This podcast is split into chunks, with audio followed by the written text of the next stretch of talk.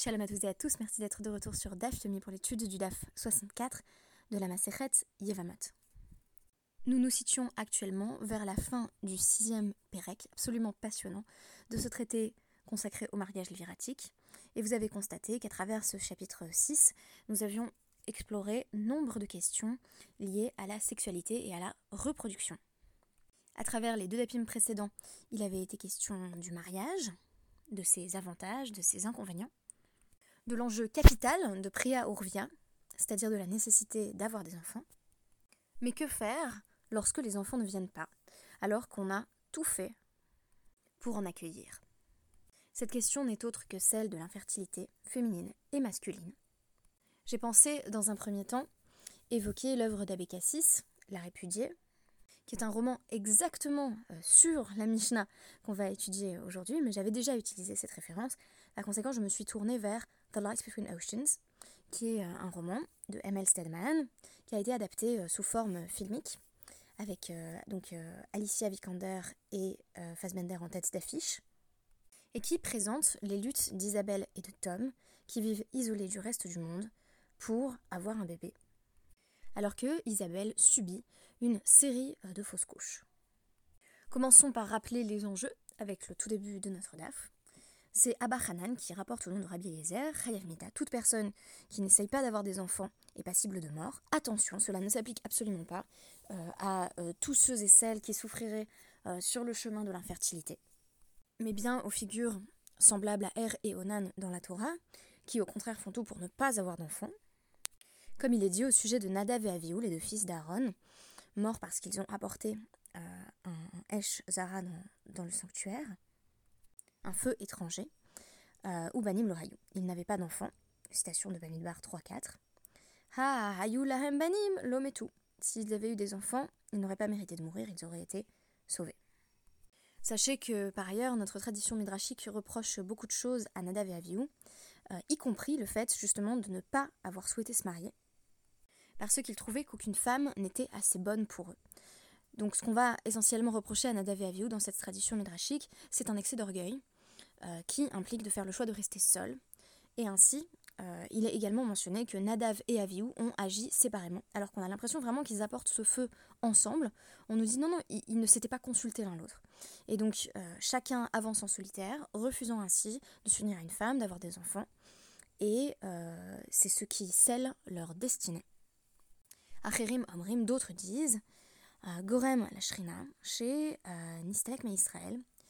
Euh, donc ceux qui refusent d'avoir des enfants font en sorte que la présence divine se retire de Israël, du peuple.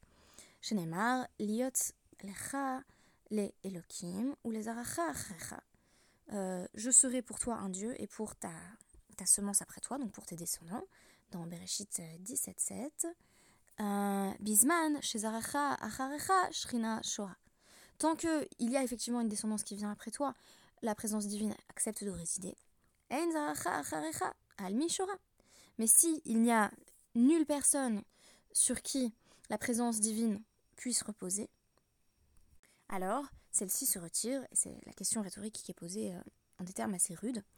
Al-Mishora, sur qui la présence divine va-t-elle reposer s'il n'y a pas de descendance? Ala Lavenim, sur les bouts de bois et les pierres peut-être? Non, évidemment, cette présence divine ne se pense que dans le cadre de la transmission. D'accord, mais quand on a essayé, qu'on a tout fait, qu'on n'a toujours pas d'enfant. C'est l'enjeu de la Mishnah suivante qui nous parle du couple qui a attendu 10 ans et qui n'a pas eu d'enfant. On connaît euh, l'intuition centrale de cette Mishnah en vertu de laquelle il faut que le couple se sépare, divorce, pour tenter chacun sa chance euh, de son côté.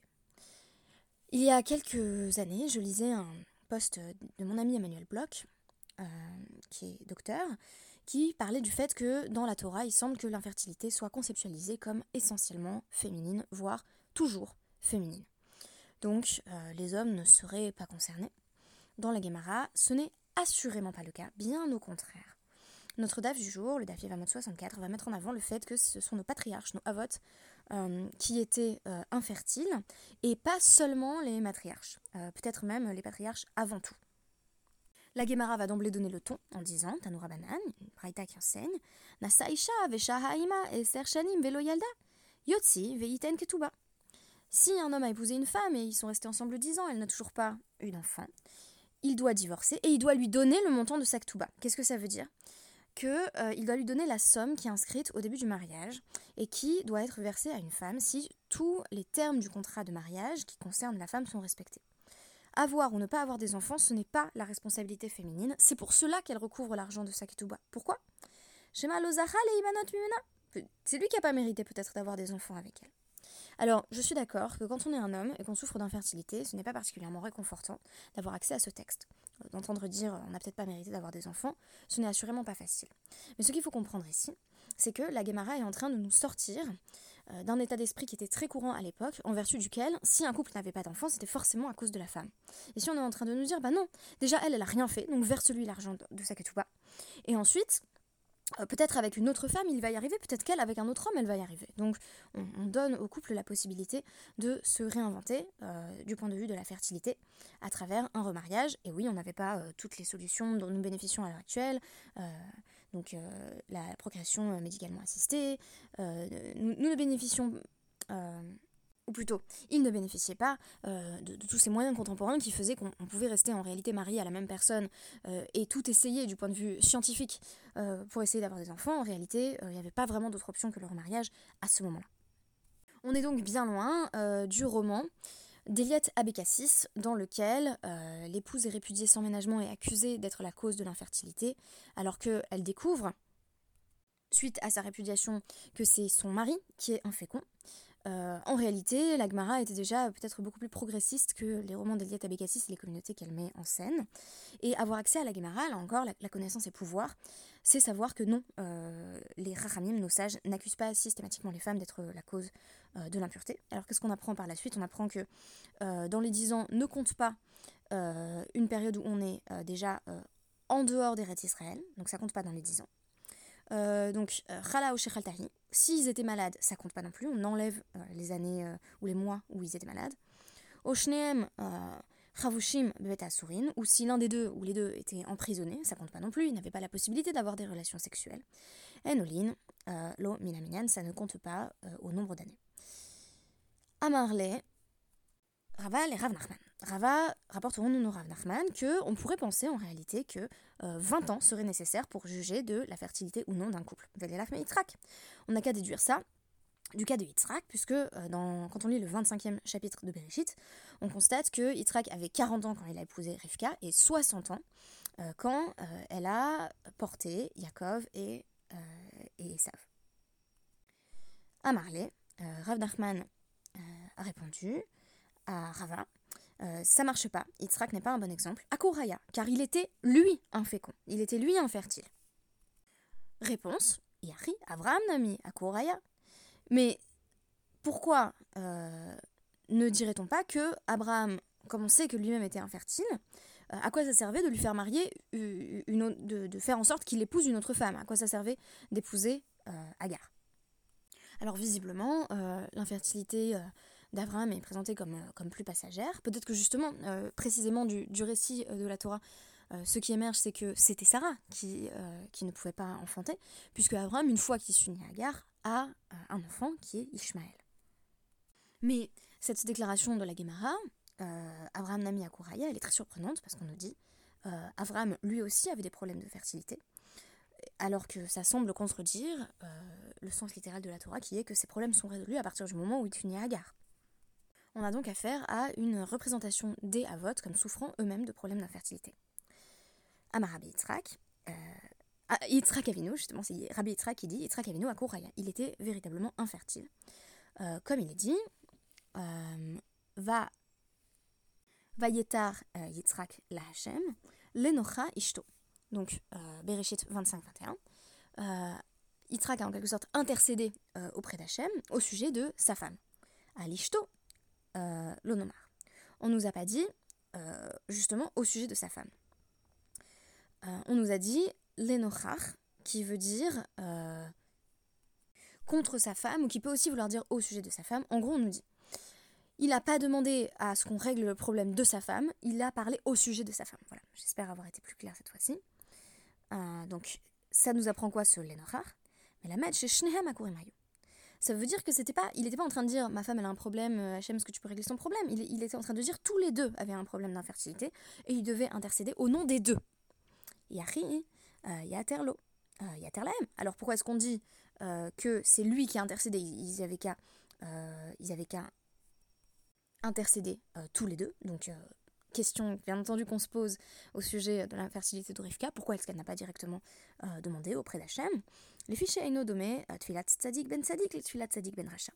Parce que euh, euh, c'était un juste fils de juste, tandis que Rivka, elle avait des, ancêtres, voire même un père, qui était d'une moralité douteuse, et par conséquent, sa prière était moins susceptible d'être entendue. Donc elle a demandé à son mari, qui était d'une lignée plus honorable, d'intercéder en sa faveur, mais plutôt en leur faveur.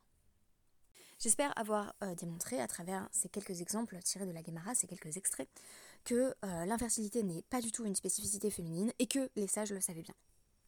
Les Haramim sont loin d'être prompts à accuser les femmes de tous les problèmes d'infertilité. Ils ont bien conscience que c'est une équation qui se joue à deux. Deux recours nous sont essentiellement présentés la tefila, qui permet parfois de retourner le mauvais décret, qui faisait que Abraham était lui-même à court, infertile. C'est aussi euh, quelque chose euh, que l'on découvre à la fin euh, du, traité Shabbat, il me semble que c'est vers le DAF 156, où on nous dit que Abraham avait lu son horoscope et qu'il y avait appris qu'il n'aurait pas d'enfant. Et Hachem lui dit sors de, sors de, l'astrologie et, émerge à un monde de libre arbitre où, en fait tout peut être changé. Rien n'est fixé, rien n'est définitivement ancré et inscrit. Dans ce cadre-là, on découvre que euh, ce ne sont pas seulement les Imaot qui avaient euh, des problèmes euh, de fertilité, mais bien les Avot, qui sont décrits comme, comme à court, donc inféconds, jusqu'à une intervention divine qui vient permettre à Abraham, malgré son infertilité dans un premier temps, d'enfanter Ishmaël, et qui vient permettre à Rivka et Yitzhak d'engendrer Yaakov et Esav.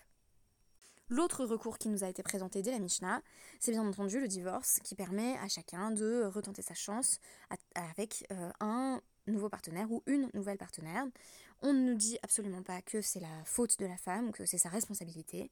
Au contraire, on part du principe que euh, les deux sont impliqués dans ce voyage, euh, dans ce, ce chemin vers le fait de donner naissance à un enfant.